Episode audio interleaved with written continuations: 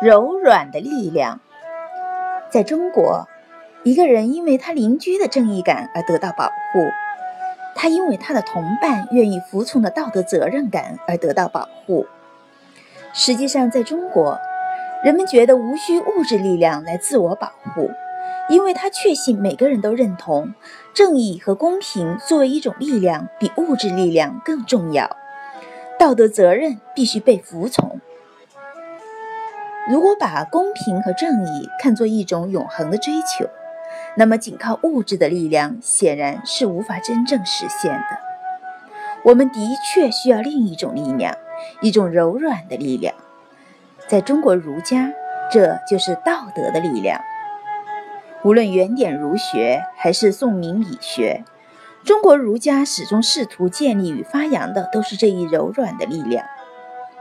而个体的精神修养与道德追求，所谓内圣，应该而且能够最终推导出外王，和谐和睦的政治生态和社会秩序。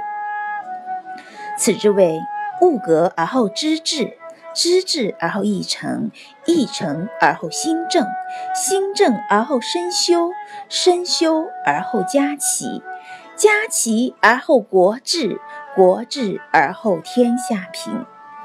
这曾经是中国知识分子和精英阶层的社会理想，也是他们的生活实践。